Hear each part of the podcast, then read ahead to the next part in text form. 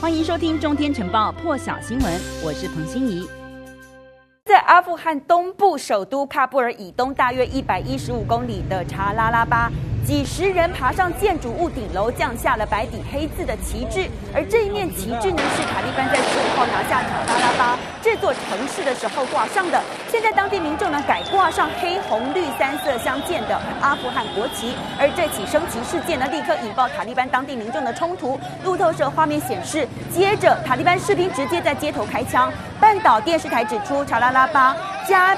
郊外的这个达隆塔区的一个广场也传出了枪响。那里的民众呢，同样也是把塔利班旗帜给换上的阿富汗的国旗，而遭到攻击。半岛电视台报道，尽管遭到暴力镇压，塔拉拉巴的抗议活动现在已经迅速扩展到其他几个省份。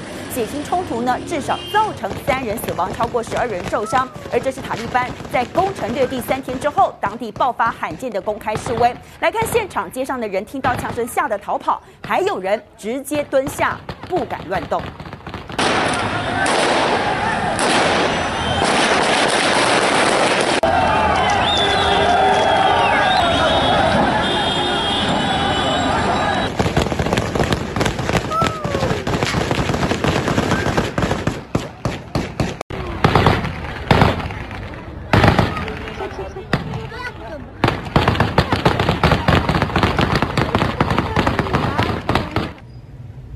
这段血腥镇压，美国副国务卿雪曼说，他也看到了。他立刻召开记者会，指出美军在过去二十四小时之内又疏散了大约两千人，但是撤离行动现在似乎遭到塔利班的阻碍。据了解，塔利班进入喀布尔之后，美国已经撤离了三千两百人，现在还有一万一千名美籍公民滞留在阿富汗，包括外交官以及承包商。我们先来听听看雪曼稍早的访问。We have seen reports. That the Taliban, contrary to their public statements and their commitments to our government, are blocking Afghans who wish to leave the country from reaching the airport. Our team in Doha and our military partners on the ground in Kabul are engaging directly with the Taliban to make clear that we expect them to allow all American citizens, all third country nationals, and all Afghans who wish to leave to do so safely and without harassment. 不止塔利班的血腥镇压引起美国的高度关注，塔利班昨天有一段画面呢，也让国际关注，就是塔利班的发言人纳伊姆昨天公布这段画面。其实我们昨天也率先报道了，纳伊姆声称巴拉达和一个阿富汗伊斯兰酋长国的高级代表团回到了祖国，就是阿富汗。巴拉达呢是塔利班的副领袖，流亡多年。塔利班强调巴拉达呢在机场受到群众英雄式的欢迎。不过塔利班的这支影片拍摄。日期不清楚。昨天上传推特之后呢，可以看到一架卡达西腰拐运输机停在卡达哈的机场。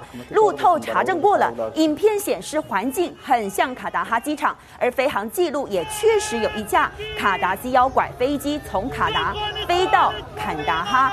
这个亲塔利班的电视台报道形容这个归国场面，似乎和一九七九年伊朗精神领袖何梅尼从法国重返伊朗一样。意义重大。而另一段画面就是阿富汗总统甘尼现身了，他在脸书专业发布了影片，否认离开总统府的时候有带走大笔大笔的现金，强调说他如果留下来的话，就会在喀布尔血流成河。而甘尼声称呢，他是在政府官员的建议之下才离开阿富汗的。甘尼说，就目前而言，待在这个阿拉伯联合大公国呢，它是为了让血战还有混乱停止。因为甘尼呢，在塔利班夺权之后呢，声称获得阿拉伯联合大公国的收容。甘尼说他没有意愿继续流亡，而现在也正在谈判，希望能够回到阿富汗。塔利班十五号进入喀布尔之后呢，当时就与甘尼政府来展开政权移交谈判，可是立刻就传出来甘尼当时已经离开了阿富汗，因此甘尼也受到很多名内阁部长的严厉指责。甘尼指出呢，他支持塔利班和阿富汗前总统卡萨，还有领导失败和平进程的阿布鲁杜杜拉呢之间进行会谈。而目前呢，看到的是阿联发布消息指出呢，基于人道理由决定接纳流亡出走的阿富汗总统甘。尼和他的家人。那甘尼现在人就在阿布达比。昨天我们也有报道。阿富汗副总统萨利赫推文说，他和逃离的甘尼总统不同，萨利赫副总统自己是留在了阿富汗。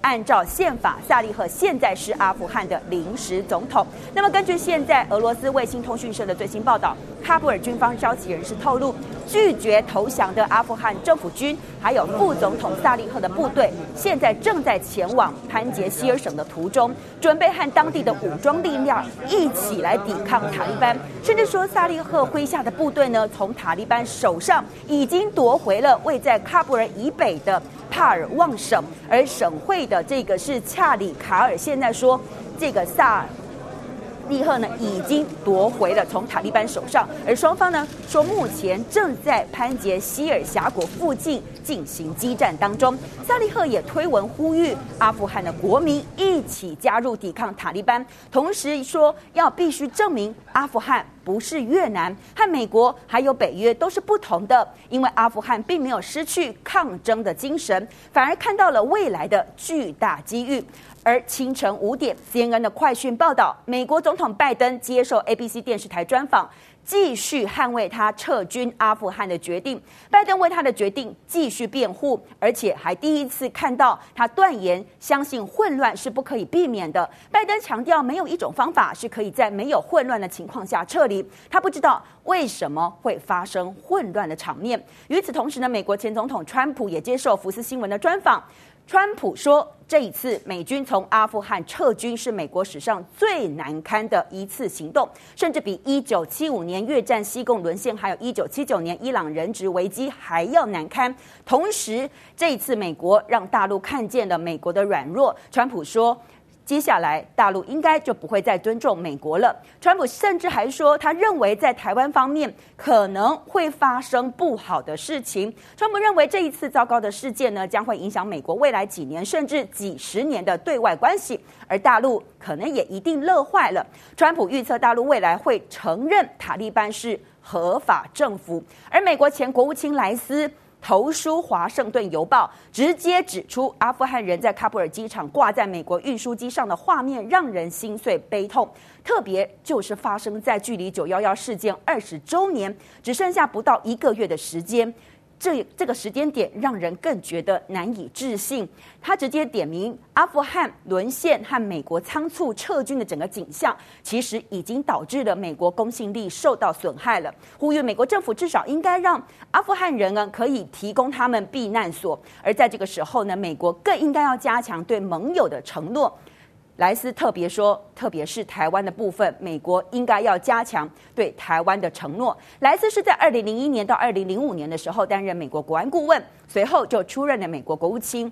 莱斯指出，在喀布尔沦陷之后呢，拜登显然把一切都怪罪于阿富汗人，认为阿富汗安全部队失败，阿富汗政府失败。阿富汗人也失败了，甚至是在指责阿富汗人自己选择了塔利班。莱斯指出，现在是加强美国对乌克兰、伊拉克，尤其是台湾的承诺。